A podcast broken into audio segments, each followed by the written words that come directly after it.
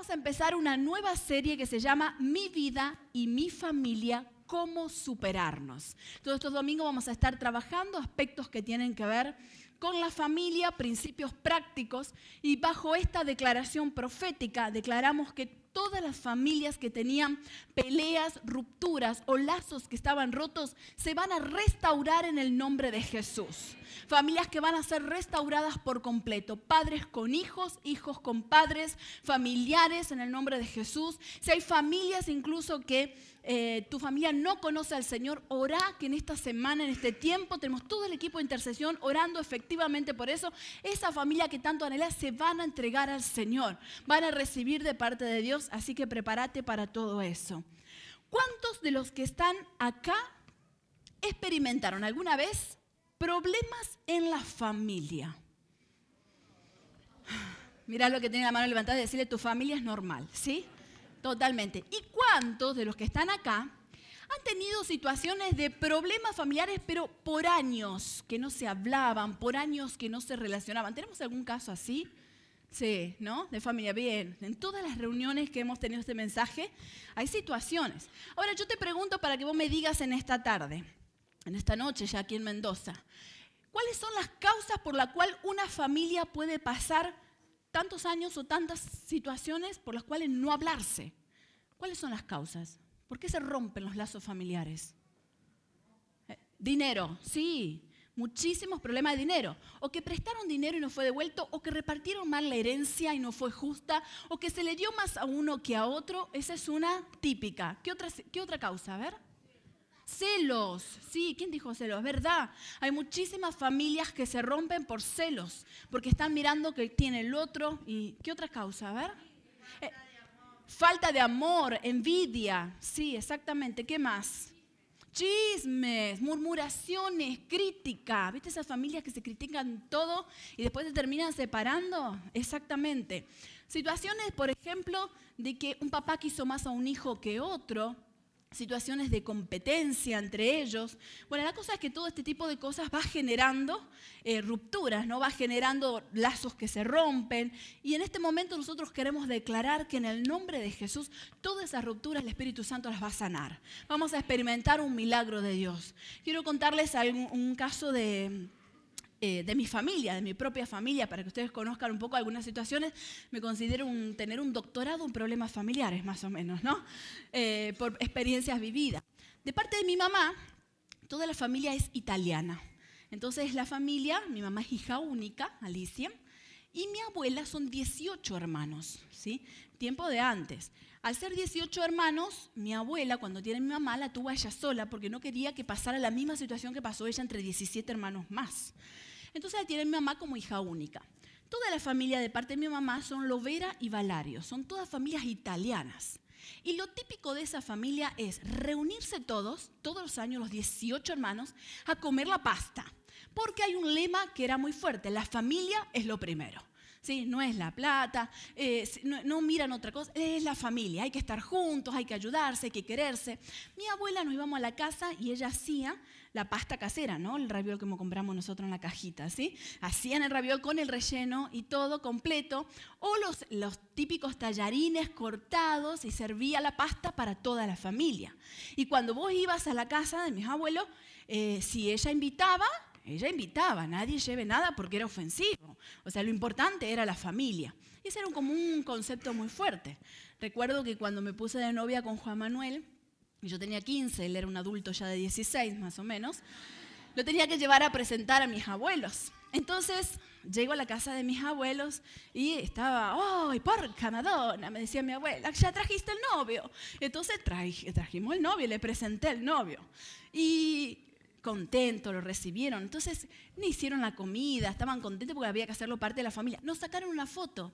Nos sacaron una foto y mi abuelo lo que hizo fue hacer un almanaque de ese año con la foto nuestra, del novio mío, porque yo era la, claro, mi mamá hija única, yo era la nieta mayor. Entonces a mí me tocaba, cuando se juntaban los 18 hermanos, era, ay, mira, la nena de la Alicia, esta es la mayor, y me tenía todo uno por uno, que te tocan los cachetes, te saludan, y la típica de la familia, ¿no? Pero bueno, eso, pero era lindo, ¿no? Y me acuerdo que estaban felices y como a través de ese almanaque fue como decirles, sos parte de nuestra familia, porque acá la familia es lo importante y demás. En la familia de mi papá, la familia Andermatten, una familia alemana-suiza, ¿sí? mucho más seria. Lo afectivo no es lo importante, la familia menos, ¿sí? Lo importante es la plata. ¿Sí? y el capital y lo que vos tenés. Entonces fue como más difícil toda la aceptación y las costumbres son diferentes. Si vamos a comer en una familia así, cada uno paga lo suyo.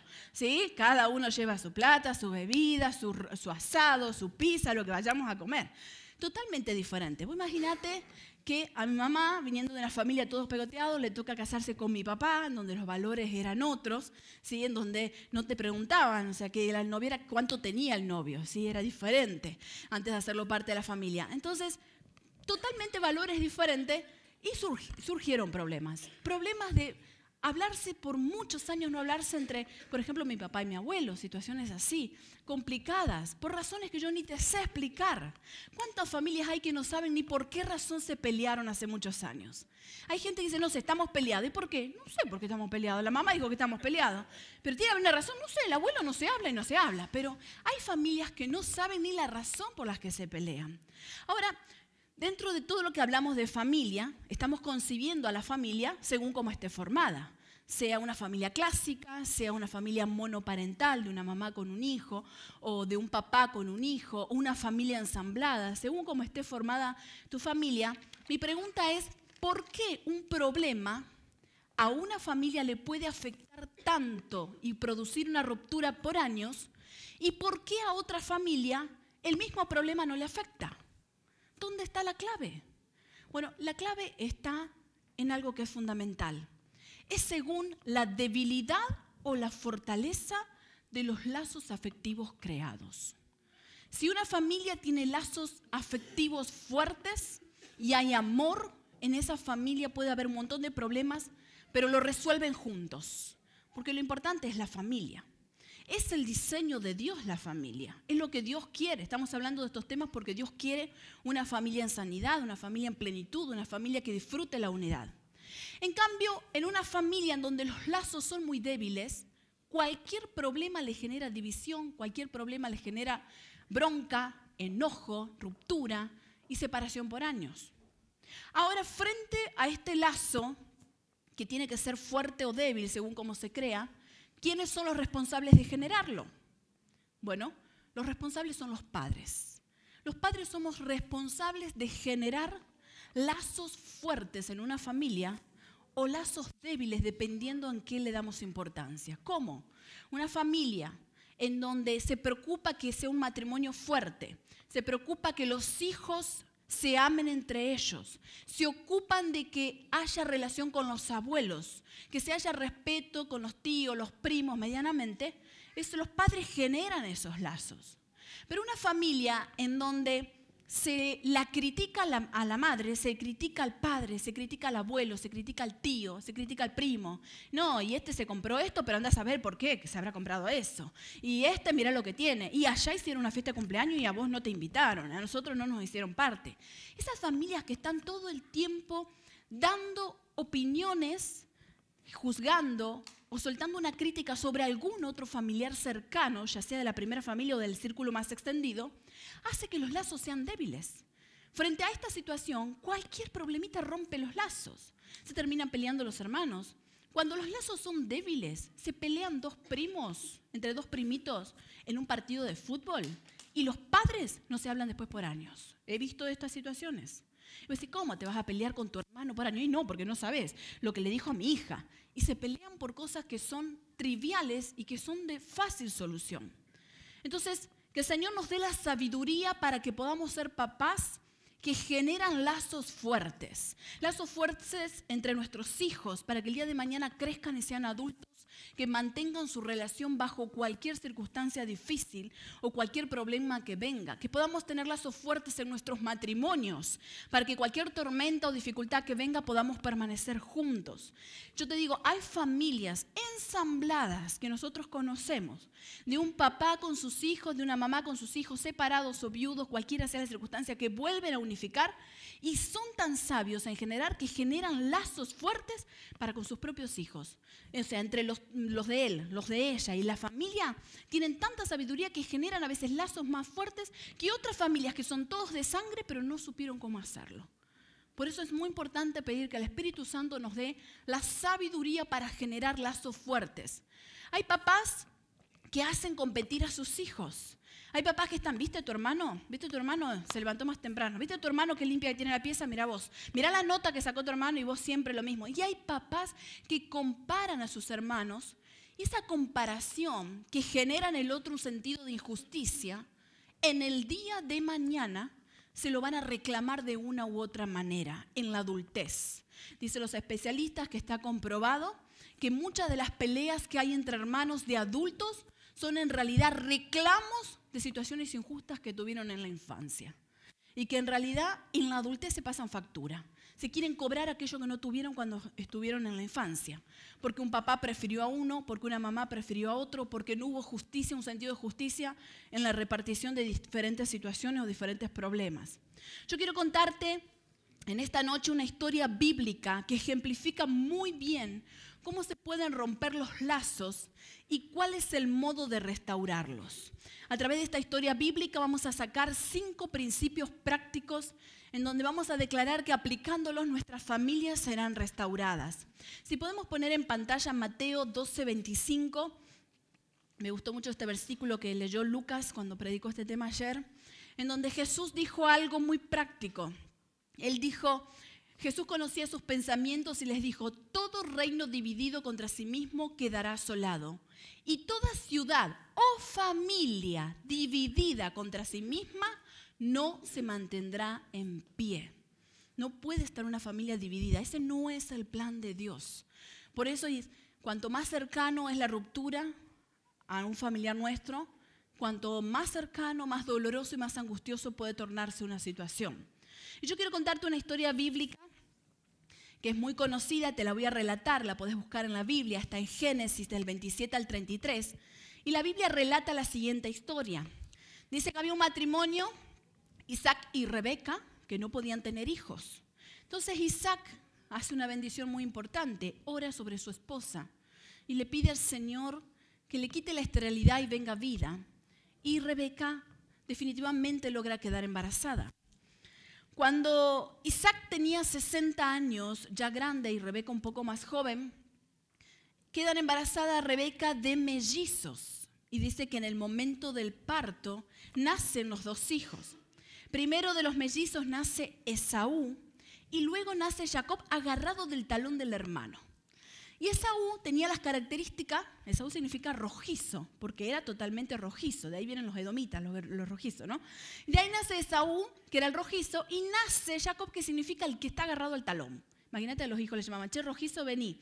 Che, vos que está agarrado al talón, vení. Ese es el nombre, porque en hebreo se le ponía en ese sentido.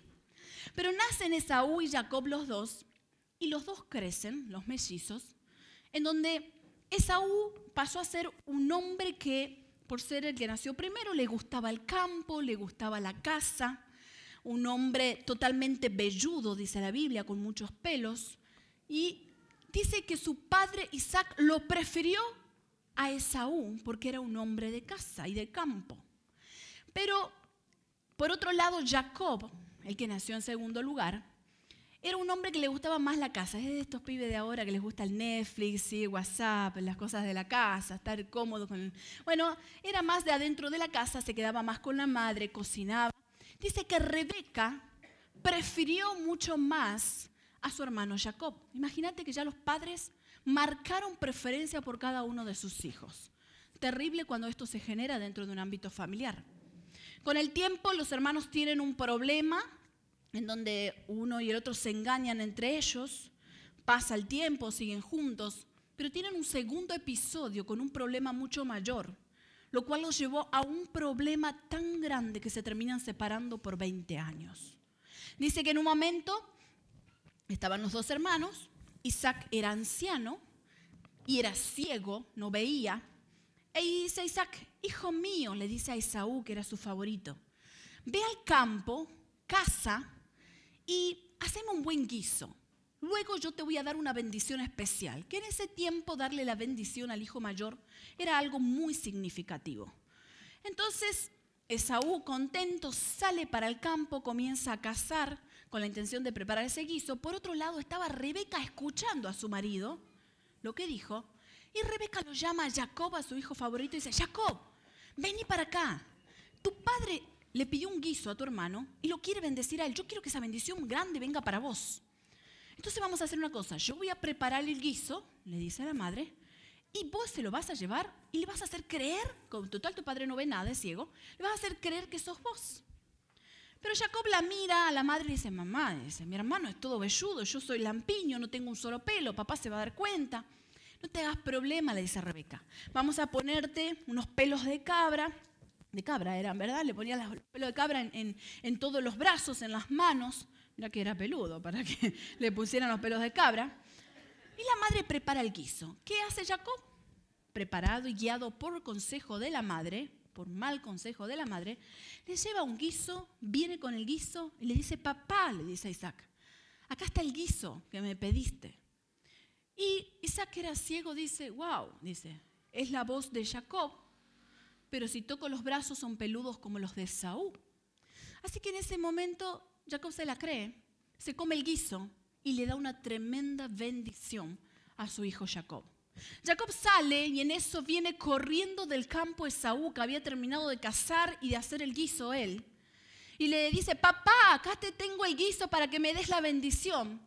Y dice que en ese momento Isaac comienza a temblar, anciano y cieguito. Comienza a temblar con una angustia tremenda. Y dice, Dios mío, ¿a quién le di la bendición? Entonces llega Esaú totalmente enojado y dice, papá, otra vez mi hermano me estafó, otra vez mi hermano me engañó, lo bendijiste a él, acá estoy yo, dame a mí la bendición.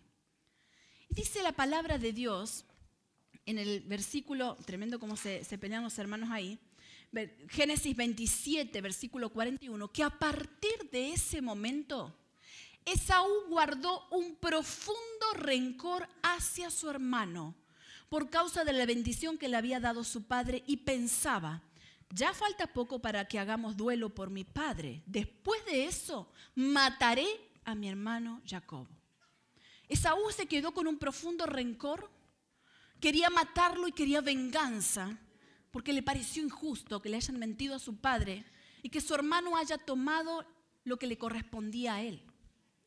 Rebeca, que había escuchado esta intención que tenía Jacob de matarlo, de Esaú de matarlo a Jacob, le dice a Jacob que era su hijo favorito, mira, tu hermano cuando muera tu padre te va a matar. Lo que vas a hacer, te vas a ir a la casa de mi hermano Labán y te vas a esconder allá. Porque no quiero que mis hijos se maten, no quiero perder a dos de mi hijo en el mismo día. Entonces en ese momento se dividen los hermanos. Jacob se va con Labán, Esaú se va para otro lado, forman su familia, crecen económicamente. Veinte años a causa del rencor profundo, sin hablarse, 20 años separados como hermanos, sin verse, sin dirigirse la palabra, por problemas. Yo declaro que donde hay hermanos peleados, hoy el Espíritu Santo hace un milagro de restauración. Hay algo poderoso que va a suceder. Después de 20 años, Jacob le pide en oración a Dios. Suceden muchas cosas, puedes leer la Biblia más detalles, te voy a dar los términos más generales. Dice que Jacob ora y pide a Dios que le guíe, que él quería restaurarse con esa relación con Esaú, pero que tenía miedo, tenía temor de encontrarse con él. No sabía si Esaú lo iba a recibir o lo iba a matar. Pero Dios lo bendice y le da fortaleza y sale Jacob al encuentro con Esaú. Y Jacob se va con sus criados, con sus hijos, su familia, todo lo que tenía, y se van al encuentro. Y cuando estaban ya cerca, Jacob tenía miedo de lo que iba a pasar, así que dice que pensó y preparó un regalo para su hermano Esaú, con tal de ganarse el favor de su hermano. Y dice que mientras se iba acercando y lo veía Jacob a Esaú, no sabía si lo iba a matar, si lo iba a recibir, empezó a inclinarse al piso y dice que siete veces le hizo reverencia y se inclinaba con este sentido de perdoname, quiero que me perdones y busco la reconciliación. Pero dice que Esaú vio a Jacob, vino corriendo lo abrazó, lo besó y lloraron los dos juntos abrazados. Se pudieron reconciliar después de 20 años. Esto enseña la palabra de Dios. Una historia tremenda. Pero cuánto tiempo perdido, cuántas cosas que se perdieron. Incluso en ese momento Jacob le dice, acepta a Esaú mi regalo y Esaú le dice, no, yo, yo, la verdad el Señor me ha bendecido, no necesito regalo. ya es un regalo que Dios haya permitido que podamos abrazarnos como hermanos. Y yo quiero hablarte en esta noche de cinco principios prácticos a partir de esta historia bíblica que es tremenda y lo cual te invito a que la estudies esta semana, que lo puedas leer. Acordaste que este mismo mensaje vos te podés llevar por escrito, por WhatsApp, podés pedirlo y podés tenerlo también. A partir de este relato, cinco principios para restaurar lazos rotos de la familia. Primero, lo primero será orar pidiendo el respaldo de Dios a través de un milagro de restauración familiar. Eso hizo Jacob en Génesis 32, 9. 32, 9 al 12 relata cómo Jacob ora pidiendo a Dios la bendición. Mira, si tu familia está en dificultades, donde estén los lazos rotos, lo primero que tenés que hacer es orar, clamar al Señor que haga un milagro de sanidad en esos lazos que se han roto. Tenés que pedir el discernimiento al Espíritu Santo. Y sabes que el Señor hace, yo vi esto una y otra vez en milagros en las familias. Cuando una familia ora por la restauración de un lazo roto, hasta Dios le da sueños, dándoles estrategias. Dios te da la revelación de lo que tenés que hacer y hasta cuándo es el tiempo propicio y el modo propicio para restaurar esos lazos rotos.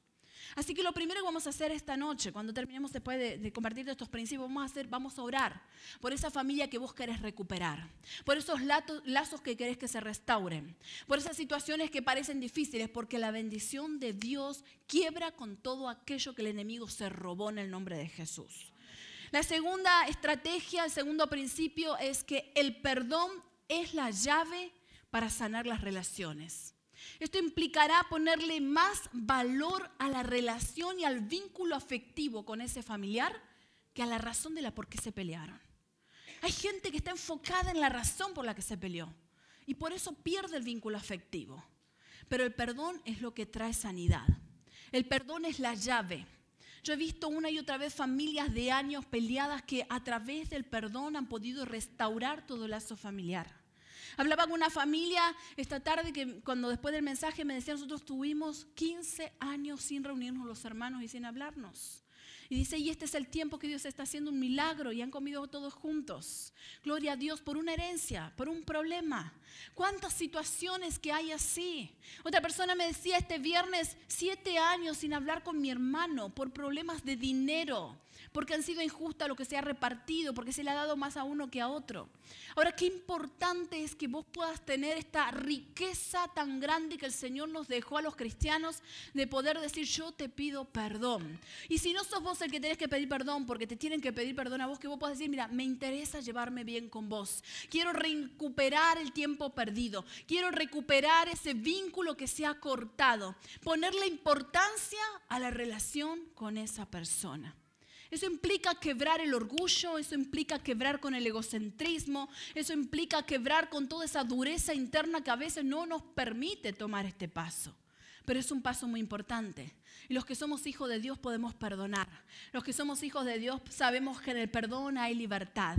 Es poder decir yo lo perdono por lo que me hizo, lo suelto, lo bendigo y comienzo una nueva relación. Y a veces yo sé que esto es muy difícil y Jesús dijo, mientras dependa de ti, está bien con todos. Y hay situaciones que no dependen de nosotros. O sea, una señora me planteaba, hoy, pero ¿qué hacemos cuando tuvimos un papá tan violento? Un papá que fue tan abusivo con nosotros como hijos. Bueno, hay situaciones que a veces no se puede eh, generar un vínculo para compartir tiempo en el mismo espacio porque hay situaciones que son muy fuertes y difíciles.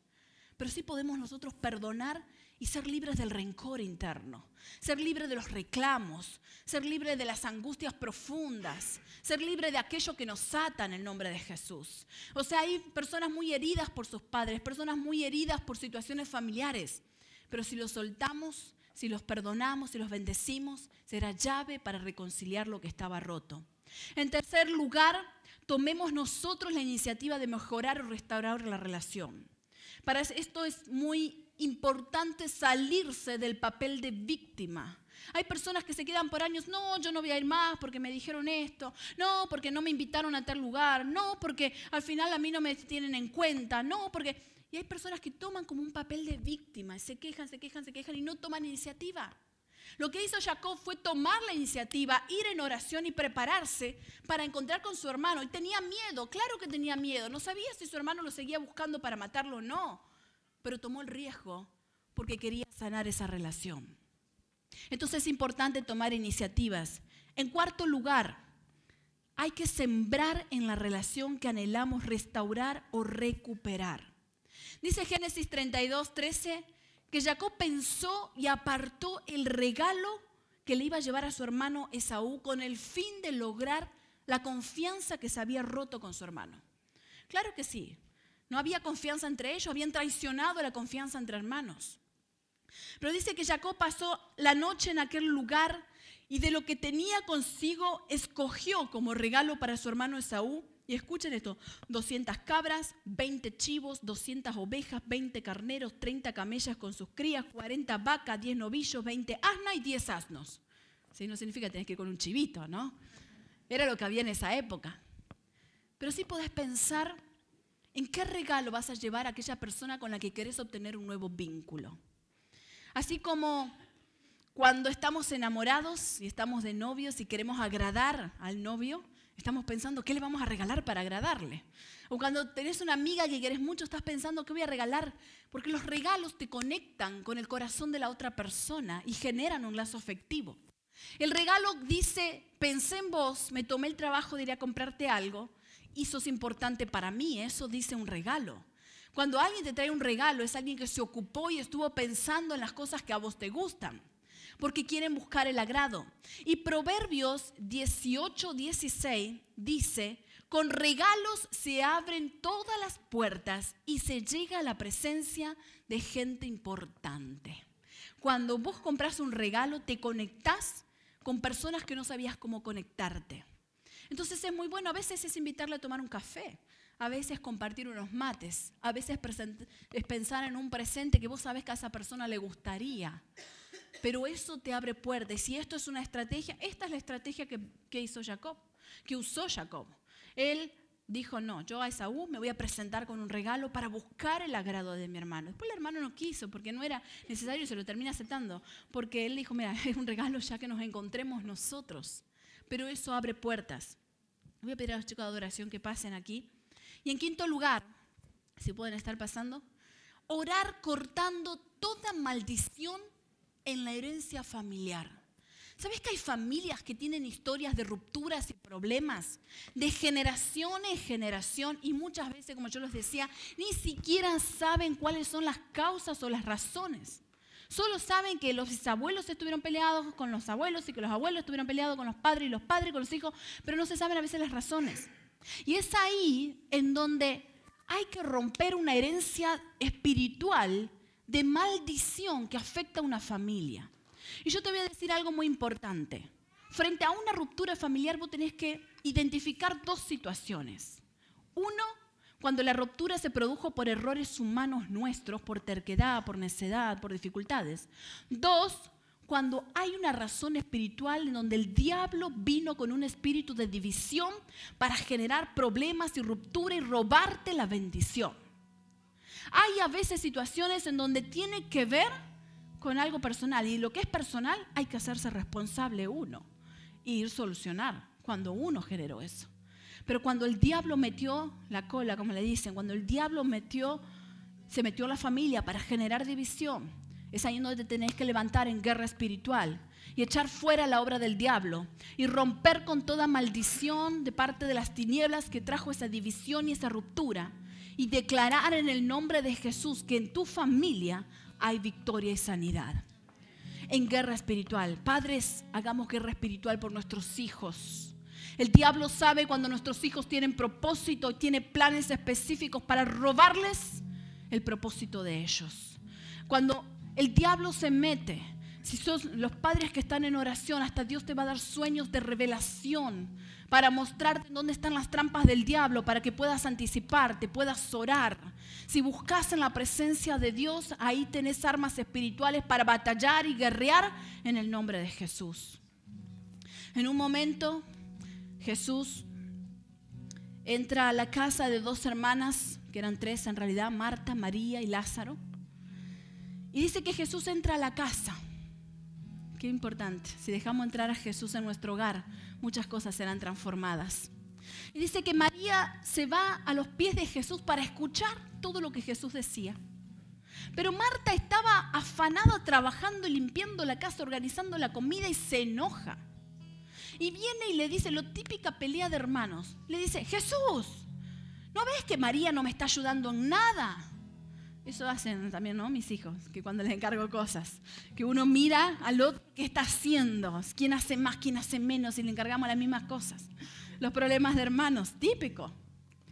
Pero Jesús la mira a Marta y le dice, Marta, Marta, estás muy preocupada por las cosas de la casa, pero María escogió la mejor parte. Decidió arrodillarse y escuchar lo que tengo para enseñar.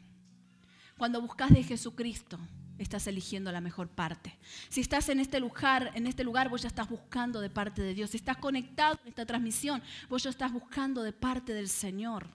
Entonces ya escogiste la mejor parte. Tenés las herramientas espirituales para bendecir a todo tu hogar y tu familia. Así que ponete de pie en esta noche y nos vamos a hacer algo práctico. Vamos a orar. Vamos a orar pidiendo la bendición primero sobre donde vos identificás que en tu hogar hace falta sanidad. Vamos a orar por eso. Si sentís que hace falta perdonar, vamos a perdonar en el nombre de Jesús. Si vos sentís que hay que romper maldiciones, las vamos a romper en el nombre de Jesús y vamos a hacer una declaración profética de lo que se desata de bendición en los cielos. Tenés que creerlo. Mira, es impresionante, familias que se han perdonado y en el mismo momento se han llamado por teléfono y se han reconciliado. Tenés que tomar autoridad en el nombre de Jesús y echar fuera al diablo de todo esto y declarar que lo que te pertenece tiene que volver en el nombre de Jesús. Así como lo hicimos en las finanzas, que lo que el diablo te robó tenía que volver por siete veces, en la familia lo que el diablo te robó tiene que volver en el nombre de Jesús, porque esos son los planes de Dios. Así que vamos a orar. Comenzá a orar ahí por tu familia. Orá por, por, esos lazos que quizás están rotos, si vos los identificás, o si tienes familiares que no conocen al Señor y querés que estén acá con vos, empezá a orar, pedíselo al Señor. Pedile al Señor en este momento, ora por eso. Padre, en esta noche, en este lugar, Queremos orar, Señor, en el nombre de Jesús y pedirte tu bendición sobre cada una de nuestras familias. Cada familia que está aquí representada y los que están conectados por internet. Oh Señor, que sucedan milagros poderosos de restauración familiar. Te clamamos por esos lazos que están rotos para que este sea un tiempo de restauración. Haz el milagro de sanar relaciones familiares, Padre. En el nombre de Jesús clamamos por eso. Padre, donde había hermanos peleados haya sanidad. Donde había ruptura entre padres e hijos, Padre, ahora en el nombre de Jesús haya sanidad. Donde había ruptura, Señor, entre la familia extendida, Padre, pedimos milagros de sanidad y restauración familiar. Espíritu Santo, en cada familia, obra con poder. En el nombre de Jesús. Si vos sentís que necesitas perdonar a algún familiar, que te ha herido, a tus padres, a tus hijos, hermanos, no sé. Haz esta oración y decirle, Señor, yo perdono a... Y nombrar a la persona y decirle, porque me hizo esto, esto, y me sentí así y así. Y decíselo al Señor y perdonales, soltales, bendeciles en el nombre de Jesús. Aunque te cueste, que quizás acá hay personas que dicen esto es muy difícil para mí, hacelo por obediencia, experimentar lo que es la bendición corriendo bajo los principios del reino. Hacerlo por obediencia, decirle, Señor, yo perdono. Perdono por esto que me hicieron, perdono por esto tan injusto. Tómate tu tiempo para perdonar. Padre, en el nombre de Jesús, yo pido, Señor, que en este momento toda atadura que había por falta de perdón se rompa ahora en el nombre de Jesús. Ahora se rompen esas ataduras y donde había lazos familiares rotos, porque no estaban perdonados. Padre, declaramos que ahora son restaurados esos vínculos afectivos. Padre, declaramos en el nombre de Jesús que los hijos volverán a los padres, que los padres volverán a los hijos, que los hermanos volverán entre sí. Padre, declaramos esta bendición en el nombre de Jesús. Padre, todo lo que tenía autoridad espiritual, ahora lo echamos fuera en el nombre de Jesús. Todo lo que el enemigo había sembrado con división, con chisme, con murmuración, con conceptos cerrados, con fortalezas mentales. Lo quebramos en el nombre de Jesús y declaramos tu libertad en el nombre de Jesús. Aquellos que identificaron que en tu familia hay como una herencia de maldición de generación en generación con peleas, quiero que repitan esta oración conmigo. Vamos a orar juntos y repetir esta oración rompiendo la maldición. Padre, en el nombre de Jesús, yo soy libre de toda herencia espiritual, de maldición en mi familia. Rechazo toda ruptura, toda división en el nombre de Jesús. Y declaro que a partir de mi vida y las generaciones que vienen, habrá unidad, habrá amor, habrá bendición, habrá plenitud en el nombre de Jesús. Déjame orar por vos. Padre, toma autoridad en el nombre de Jesús. Y donde había maldiciones, ahora son rotas en el nombre de Jesús. Donde había herencias espirituales que estaban influenciando de manera tal que traían división, enojo, bronca, amargura, tristeza. Eso se quiebra ahora en el nombre de Jesús. Declaramos que las maldiciones son rotas en este momento. Y Padre, que cada familia entra en tu plan de bendición. Entra, Señor, a tu reino bendecida Señor, con lazos sanos en el nombre de Jesús. Oh Espíritu Santo, llena este lugar de tu presencia, llénanos de ti, Espíritu Santo. Imparte sobre nosotros la sabiduría para crear familias fuertes y lazos fuertes como padres. Danos sabiduría para crear lazos fuertes con nuestros hijos, entre nuestros hijos, con nuestros padres. Padre, danos sabiduría para tener un hogar en amor donde tú reines. Padre, imparte estrategias de bendición sobre nuestra casa en el nombre de Jesús. Padre, queremos declarar que aquellos hijos que han, se han desviado, que se han enfriado espiritualmente, vuelven a ti en este tiempo en el nombre de Jesús aquellos que el enemigo aprovechó las debilidades para quitarlos. Padre, ahora declaramos que estos domingos los veremos congregados en este lugar, que terminaremos esta serie, Señor, con una fiesta familiar celebrando y, Señor, recuperando todo lo que se había perdido. En el nombre de Jesús declaramos tiempo de victoria. Amén y amén.